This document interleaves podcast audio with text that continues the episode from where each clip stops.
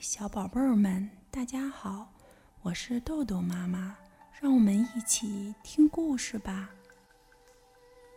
今天我们要讲的故事是由一位挪威的大朋友詹卡莱埃恩为我们写的，张书涵翻译，北京理工大学出版社出版。故事的名字叫做《时钟里的布谷鸟》。下了整整一夜的雪，小兔哥的房子被大雪埋住了，屋里屋外都很冷。家里能生活的木柴应该已经不多了。小兔哥一边这样想着，一边在储藏室里找来找去。他还是找到了一些木柴，把它们抱进了屋子里。我可以去趟小刺猬家。说不定他能借我点木柴呢，他自己嘀咕着，把围巾系好，出门走进了白茫茫的雪地中。小刺猬住的不太远，就在那棵大橡树后面。春天来之前不会客，请勿打扰，祝好运。小刺猬门上贴了张纸条。哎呀！我都忘了，小刺猬在冬眠呢。小兔哥看了看房子四周，哪里都没有木头。我需要找到生火用的东西啊！他一边想，一边拉着雪橇朝家走去。咦，路边有一棵桦树，我可以用它生火。小兔哥想。我现在就回家去取锯子和斧头。在阁楼上，他找到祖父留下的锯子，又在屋外的小房子里取了斧头，然后他就出发前往桦树生长的地方。小兔哥锯啊锯啊，锯啊锯啊，然后用尽全部的力气一推。嘎吱，咣当！当咣咣当当，一切归于平静时，他突然看到一个东西在移动。一只鸟从树洞里爬了出来。你到底在干嘛？难道看不到有人住在这里吗？你这个笨蛋！你是谁啊？小兔哥问。布谷鸟小姐。他一边说，一边抖掉身上的血屑。我就住在这里面。我是说，我之前住在这里面，在你毁掉我的房子之前。哎呀，实在抱歉，小兔哥，非常不好意思。我不知道这棵老桦树里还有人住，真的很抱歉。你确实应该感到抱歉。你不能就这样随便砍倒别人的房子。你有厚厚的皮毛果冻，还有毛茸茸的耳朵，当然不能理解我的尾巴在这样的寒冬中冻僵的痛苦。现在我可怎么办啊？你可以跟我一起回家。”小兔哥沮丧地说，“我家就住在那边。”布谷鸟小姐坐在火炉旁的椅子上。为什么你不像其他布谷鸟一样，在秋天的时候飞往南方呢？小兔哥问。我当时感冒了，推迟了行程，然后就晚了。我现在本该坐在温暖的阳光下，为非洲的动物们唱歌的。布谷鸟小姐话没说完，就打了个大喷嚏。阿切，保佑你！小兔哥说：“这是他从祖母那里学到的，有人打喷嚏时要这么说。”谢谢，布谷鸟小姐说，然后环顾客厅四周。我愿意在这里过冬，可是不行啊，我只有一间卧室。小兔哥说：“那你是想让我在这冰冷的雪地中冻死吗？”他指了指厨房的储物柜，我可以住在那里。也不行啊，橱柜里装满了胡萝卜。小兔哥摇摇头，那里可以吗？看起来也不错。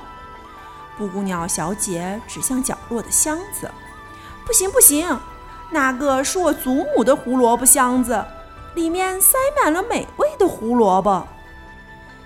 唉，布谷鸟小姐说：“那里呢？那不是有个落地钟吗？难道里面装满了胡萝卜吗？”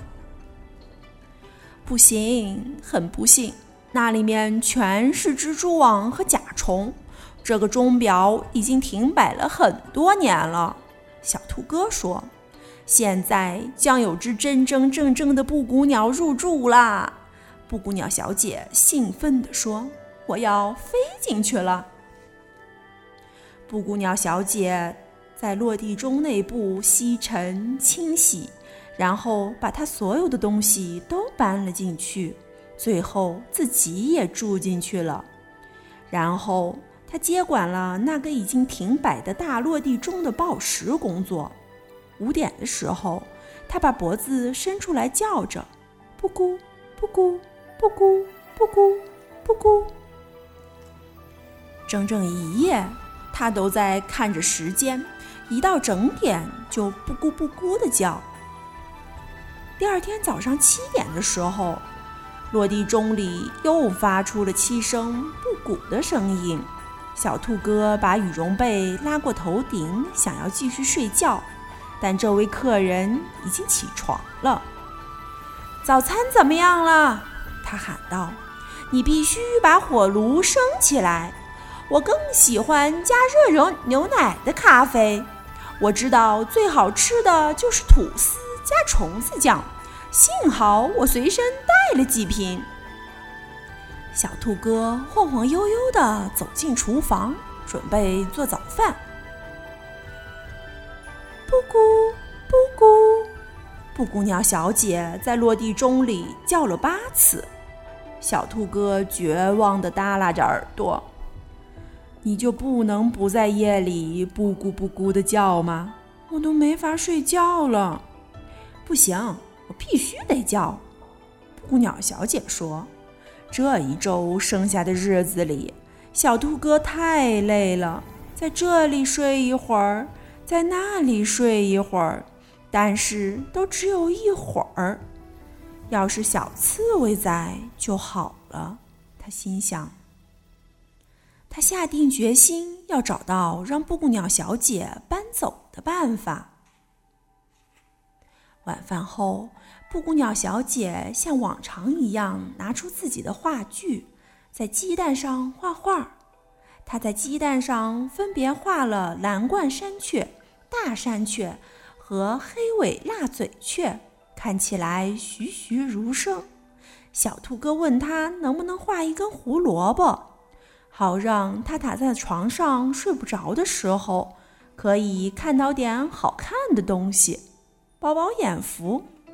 不行，咱们现在应该欣赏一下我的画册。”布谷鸟小姐说，把画具推到了一边。她指着相册讲啊讲，小兔哥的眼睛慢慢闭上了，他睡着了，梦见了大大的非洲巨型萝卜。两周的时间，布谷鸟小姐叫了四千两百声布谷。晚上你必须停止布谷的叫声了。早上，小兔哥说：“什么？你是要让时间停止吗？这可不行啊！时间就是一点一点流走的。我每个整点都必须要唱歌报时。”布谷鸟小姐一边说，一边神情严肃地看着小兔哥。该怎么做才能让布谷鸟小姐搬走呢？小兔哥已经无计可施，他只能去叫醒小刺猬了。在积雪覆盖的门殿下，他找到了小刺猬家的钥匙，开门进去。小刺猬躺在客厅，正在深深的冬眠。小兔哥先开了灯，又开了收音机。小刺猬一点反应也没有。他高声喊道：“早上好啊，小刺猬！”还是一片寂静。我必须用他最熟悉的东西唤醒他。小兔哥高声说：“屋顶下挂着的篮子里装着晒干的西芹。”他又在冰箱里找到了冻肉丸，煮了肉丸，熬了酱汁，再撒上一些芹菜，一股美妙的香味在房间四散开来。突然间，小刺猬的鼻子开始嗅着，随后一只眼睛睁开了，然后是另一只。小刺猬起床了，它打了个哈欠，啊。舔了舔嘴，春天到了吗？是肉丸子的香味吗？小刺猬问，一脸迷惑地看了看四周。不是春天，不过确实是肉丸子的香味。小兔哥说：“我需要你的帮助，现在是我最需要帮助的时候。”小刺猬吃着东西。小兔哥把发生的一切原原本本的都告诉了他。小刺猬放下叉子，擦了擦嘴：“你把我叫起来，就是为了逃避晚上把你吵醒的布谷鸟吗？”小刺猬发怒了，身上的刺一根一根的都立了起来。“是啊。”很抱歉打扰你冬眠，但你是我最好的朋友，也是唯一能帮助我的人了。小兔哥叹了口气：“最好的朋友才不会在寒冷的严冬里吵醒对方呢。理智的人应该做的是，一直让我睡到被春天的太阳晒醒。”小刺猬愤愤不平地说。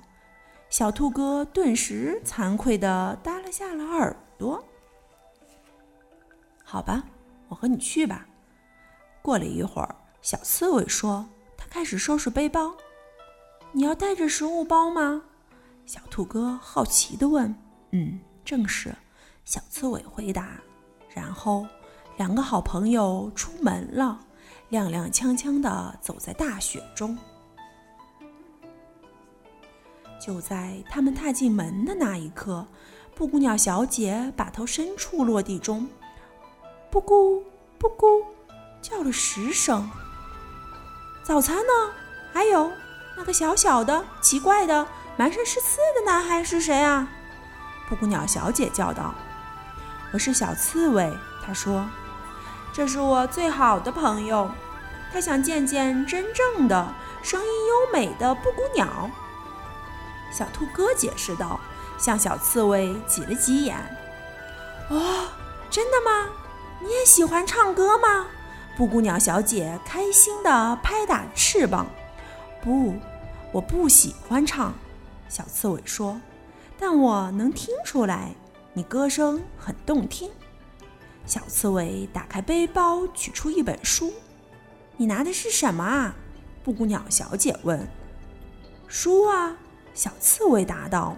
“我喜欢读书，现在就想看了。”书名是什么？小刺。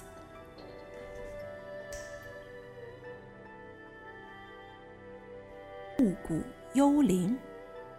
布谷幽灵，我没看过这本书。布谷鸟小姐兴奋地拍打着翅膀。